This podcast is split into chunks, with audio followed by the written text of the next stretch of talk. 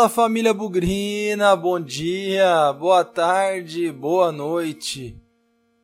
Ufa, acabou essa série B.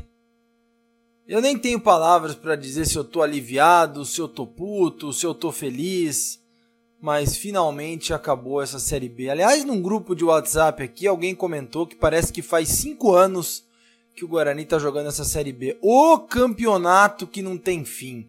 Já tivemos mal, tivemos bem, depois voltamos a ficar mal de novo. Um monte de história aconteceu nessa Série B. 38 rodadas são assim mesmo e finalmente acabou a Série B 2020. Acabou de uma forma melancólica pra gente, derrota 1 a 0 pro Juventude no Brinco de Ouro, jogo que não valia nada e que deixou mais decepções do que coisas para se comemorar. Um final de temporada péssimo para o Guarani. É, arrisco a dizer que nós terminamos a temporada de 2019 é, num momento muito melhor. Começamos uma nova temporada em 2020 com um astral muito mais elevado e a sensação que eu tenho é que começaremos a temporada 2021 muito, mas muito mais não vou falar abalados, mas mais baixo astral do que começamos a temporada passada e isso não é bom. Bugrecast pós-jogo de Guarani 0 Juventude 1 vai falar um pouco do jogo e muito mais do daqui para frente, incluindo Felipe Conceição. Vamos lá. Bugrecast, o podcast da torcida bugrina. Pessoal, antes de falar sobre o jogo, eu gostaria de comemorar mais um grande momento na história do Bugrecast. Na última quarta-feira, durante a mesa redonda, a gente anunciou algumas mudanças para a temporada de 2021 e uma delas foi a parceria com a web rádio Planeta Guarani, que nós traçamos aí para 2021.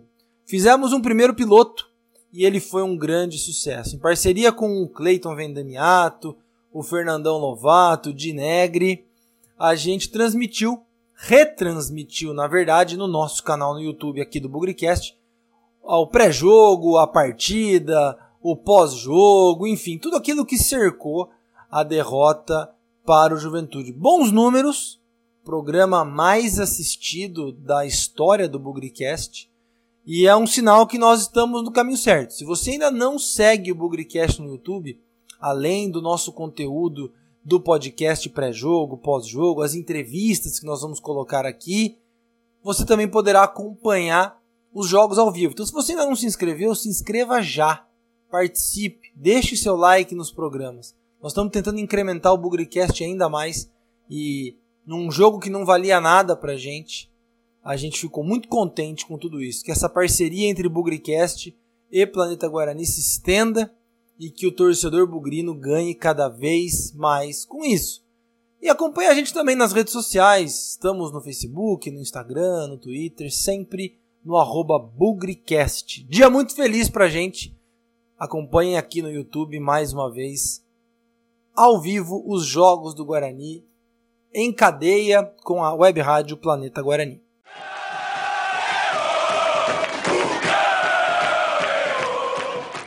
Agora sobre o jogo. Aliás, nem vamos gastar muito tempo aqui naquela lógica do primeiro tempo, do segundo tempo. E sobre as notas do jogo, no momento apropriado aqui nesse programa eu vou abrir uma, uma novidade aqui do Bugrecast. Não vou também fazer nenhum tipo de avaliação específica dos jogadores, porque é um jogo que não valia nada, não tinha muito o que esperar da atuação dos atletas, muitos inclusive nem vão continuar mais no Guarani. Então, foi aquele aquela sexta-feira, véspera de carnaval, duas horas, três horas da tarde, que quem ainda não foi embora já está fazendo as malas para ir embora. Não nesse ano, porque não sabemos se vai ter carnaval, né?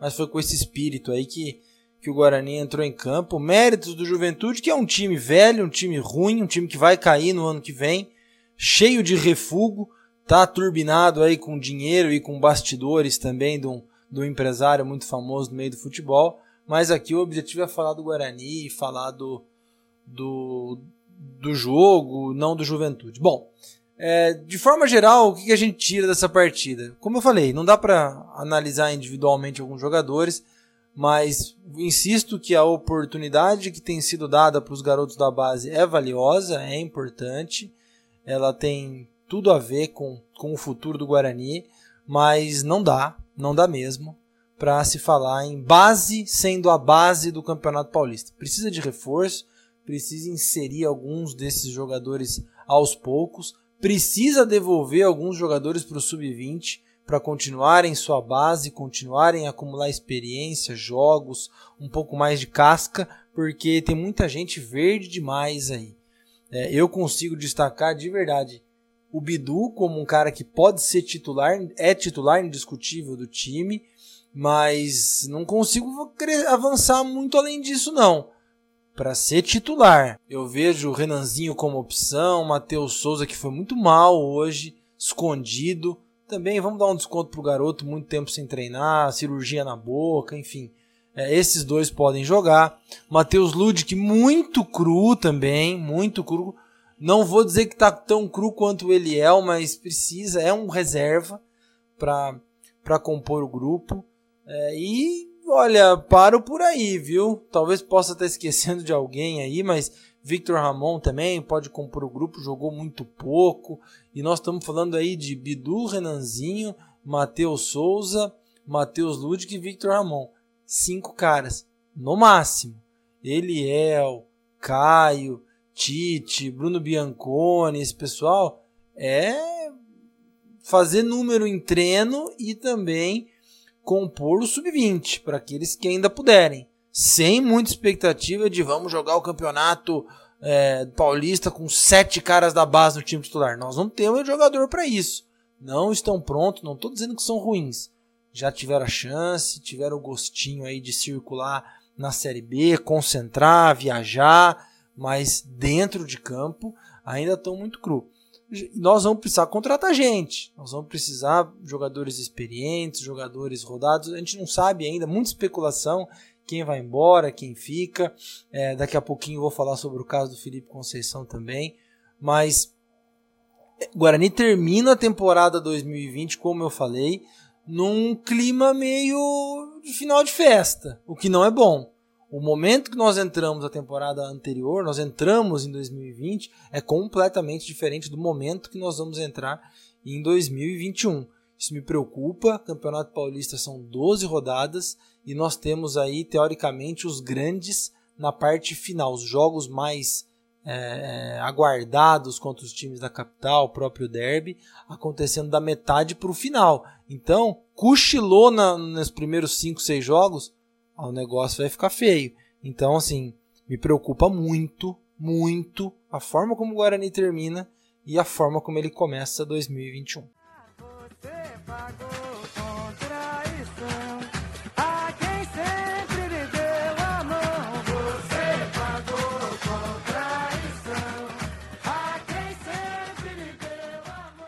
Eu falei um pouco do elenco, né? Que, enfim, está sendo fortemente remodelado de acordo com os bastidores e que não dá para cravar tanto a utilização da base. E tem um outro elemento, na minha opinião, que complica a retomada para a temporada 2021. Felipe Conceição foi embora. E assim, não quer dizer que não exista vida sem Felipe Conceição. Ah, ele foi traíra porque começou o planejamento e foi embora. Eu acho que todo mundo que está ouvindo a gente aqui é, é profissional, trabalha tem contrato vigente com empresas, é prestador de serviço em empresas, veio uma proposta mais alta e ele foi embora. Isso, infelizmente, faz parte. Ah, mas ele participou da montagem do elenco. Tudo bem, é, alguns de nós aqui já participaram de reuniões de projetos, é, seja lá o que for, com fornecedores, com clientes, e dois dias depois alguém procurou oferecendo uma proposta de trabalho melhor. A gente precisa ter um pouco mais de mentalidade profissional. E aí é que começa a pegar a minha preocupação. Muito mais do que pensar, putz, quem vai vir para o lugar do Felipe Conceição, é, na minha opinião, o Guarani tem um buraco mais embaixo para resolver. Tá ficando cada vez mais claro. Na verdade, são dois pontos. O primeiro é nós estamos, enquanto torcedores, muito felizes em ver é, organização, o, a diretoria cumprindo planejamento, orçamento, é, não atrasando salários, tudo isso é muito reconfortante, tudo isso é muito legal, dá uma sensação de, pô, parece que o Guarani está entrando nos eixos. Agora, isso serve, na minha opinião, por mais triste que seja, serve para a gente ficar com a consciência tranquila, o coração quentinho e dormir tranquilo. Porque o que manda no futebol é o dinheiro. Então, onde eu acho que é o grande buraco mais embaixo que o Guarani é, precisa se situar e começar a resolver. Durante a parada ali, fizemos alguns programas que eu cheguei a comentar que o Guarani precisa entender qual é a sua posição nesse grande mercado que é o futebol. Onde o Guarani se encaixa? Ele é um time que consegue contratar jogadores caros e pagar altos salários? Não, não é. é ele tem uma visibilidade, ele tem torcida, e eu não sei se foi intencional, se realmente foi planejado ou se foi aos trancos e barrancos, mas para mim o Guarani encontrou o seu caminho. Ele é um time de visibilidade, que tem um bom calendário, tem uma torcida apaixonada, tem uma receita razoável, mas que não tem condição de brigar pelos principais jogadores ainda. Ah, pô, Pezão, isso é muito óbvio. Não, pois é, mas o que eu quero dizer é o seguinte: nós estaremos, se esse modelo for implementado como parece que está sendo, ou seja, dando oportunidade para jovens garotos, dando oportunidade para jovens treinadores, dando oportunidade para jovens analistas de desempenho, que obviamente são mais baratos e que, dependendo do potencial, podem trazer ganhos técnicos é, e financeiros para o clube, a rotatividade de profissionais no Guarani tende a ser considerável. É isso que a gente precisa entender, que é, a gente teve a, a saída do Felipe Conceição como um símbolo de alguma coisa que deu certo e que a gente não tem condição de competir quando um time maior vem. Isso não é novidade. Ao longo dos anos, gente, uma das primeiras oportunidades na vida do, do Murici Ramalho foi no Guarani, fora do São Paulo. Abel Braga foi técnico do Guarani é, em começo de carreira. A gente teve, pô, nem vou falar aqui de Carlos Alberto Silva, que veio também desconhecido. Então, assim, faz parte da cultura do Guarani quando as coisas estão caminhando corretamente. Bom, posso falar outros nomes aqui, posso falar de Zé Duarte, Flamarion, é, enfim, uma série de treinadores, o próprio Humberto Louser recentemente, Chamusca, que era pouco conhecido no Brasil é, é do DNA do Guarani dar oportunidade para jovens profissionais. E vem uma consequência natural disso: a troca, a substituição. Então, o buraco, para voltar ao começo da conversa que o Guarani precisa se encontrar, o buraco mais embaixo é: nós precisamos ter gente do próprio Guarani acompanhando o mercado intensamente. Eu sei que o Michel Alves é o profissional da área, mas o Michel Alves também é um cara que vai embora um dia. Pode alguém aqui bater na porta e falar: pô, Michel, gostei do seu trabalho, tô te oferecendo aqui é, X mil reais a mais. Você quer vir? Ele fala: quero. E aí? Quem dentro do Guarani, em nome da instituição, em nome é, do, do, do projeto de dar oportunidade a jovens jogadores, a jovens profissionais, quem vai trazer as novas peças? Então eu acho que falta esse essa peça para encaixar na estratégia do Guarani do mercado do futebol, falta hoje dentro do Guarani, na minha humilde opinião. É, me parece que tudo hoje fica nas costas do presidente. Eu tenho dúvida se o presidente é sempre a pessoa que tem que falar do material de, de uniforme, da loja, do, do, da contratação do ponto esquerda, da contratação do técnico, eu não sei, da inauguração do, do ginásio, eu não sei se é, o presidente é o responsável por tudo. Todo mundo só tem 24 horas no dia e isso pode ser prejudicial é, na minha opinião, precisa ter alguém ali que é o responsável dentro da diretoria oficialmente nomeado pelo futebol, como existem aí em vários outros clubes é, do Brasil. Acho que esse é o passo que falta, esse é o buraco mais embaixo que o Guarani tem que resolver. Encontrar alguém que esteja dedicado ao futebol, categoria de base, profissional e que tenha esse norte estratégico. O caminho do Guarani é jovens profissionais tendo oportunidade dentro do dia a dia do Guarani. E aí, a saída do Felipe Conceição pode nem ser tão sentida. No momento que a gente está hoje, ela é sentida sim, porque quem vai vir? Qual é a mentalidade? Será que vai ser a mesma? Será que não vai? Será que nós vamos ter dinheiro? Será que nós... São muitas perguntas que sempre vão existir, mas se tiver claro para a torcida que, olha, nossa mentalidade é essa, eu acredito que a expectativa e a ansiedade seja um pouco menor. Quanto ao Felipe Conceição, desejo sucesso, desejo boa sorte, veio aqui profissionalmente, fez o seu papel, tirou o Guarani da Série C, é, deu para nós um sonho aí de, de acesso, vai receber uma proposta melhor, vida que segue. Não teria feito isso se eu fosse ele, mas ele tem as razões, ele tem os motivos e que ele seja feliz nas escolhas dele, vida que segue.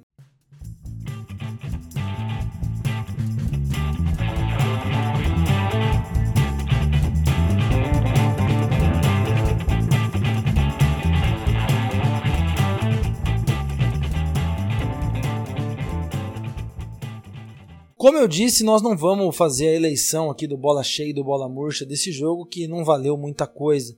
O que eu quero chamar a atenção para todos vocês é acompanharem as nossas redes sociais, porque é, assim como em 2020, né, referente à temporada 2019, nós fizemos a eleição do bola cheia e do bola murcha do ano, da temporada. Então nós selecionamos oito jogadores, que é surpresa, Acompanhe nas nossas redes sociais que a gente criou mata-mata. Então são oito jogadores, quartas de final, os vencedores das enquetes vão para a semifinal, da semifinal vão para a final. E aí a torcida elege quem foi o bola cheia da temporada. Nós estamos falando de uma enquete tanto no Instagram quanto no Twitter que deve estar tá no ar nas próximas horas. E tem alguns nomes aí que vocês já acreditam que sejam manjados, né? Tem Gabriel Mesquita, tem Todinho, tem Bidu, e eu não vou mais falar nome de ninguém para não ficar dando muito spoiler. Então, fiquem atentos nas nossas redes sociais, porque a gente tem mais essa interatividade aí com a torcida bugrina para falar sobre o bola cheia da temporada 2020 barra 2021, né? Porque nós já estamos quase em fevereiro.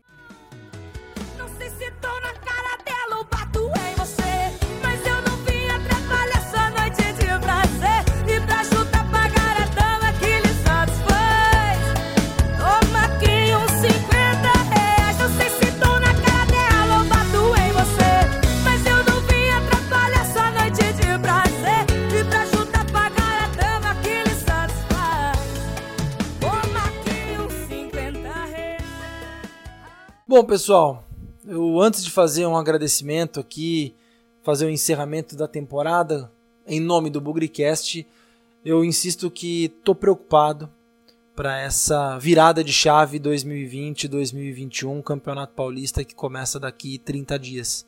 O Guarani não tem técnico, tudo leva a crer que o elenco será bastante mexido.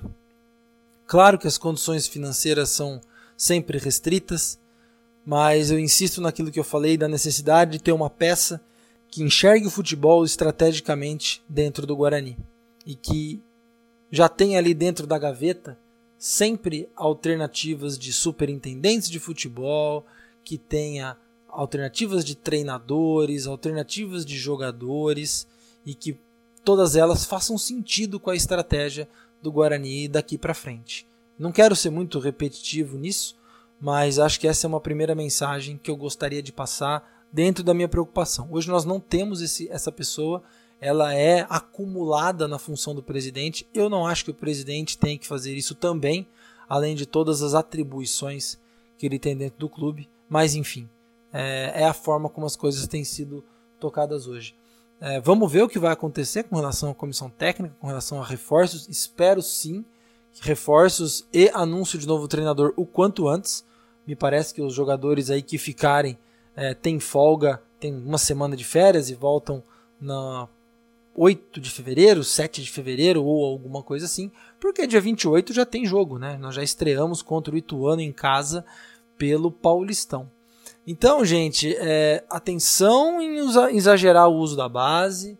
É um campeonato duro. O momento de euforia pelo qual a torcida passou. Aliás, a torcida passou por momentos de euforia duas vezes na parada, é, durante ali, o final do Campeonato Paulista e também alguns momentos da Série B.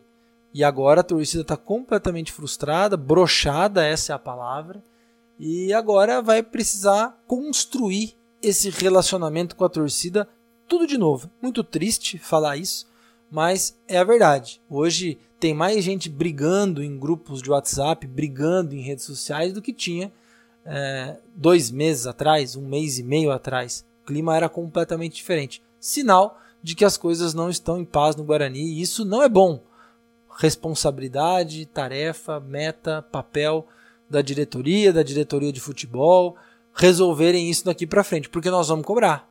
Nós vamos cobrar, estamos satisfeitos aí com aproveitamento da base, cumprimento do orçamento aí com praticamente nenhum salário atrasado e vamos cobrar, porque a gente precisa continuar o nosso norte estratégico. Se vier um técnico aqui completamente diferente com aquilo que o Guarani pensa de futebol, aí vai ser realmente uma roleta russa. Bom, nós vamos repercutir tudo isso daqui para frente nos nossos programas, a preparação para o Paulistão, mas eu quero para encerrar esse programa agradecer a todos que nos acompanharam nesse ano de 2020, 2021, nessa temporada que começou lá em janeiro de 2020 e terminou agora.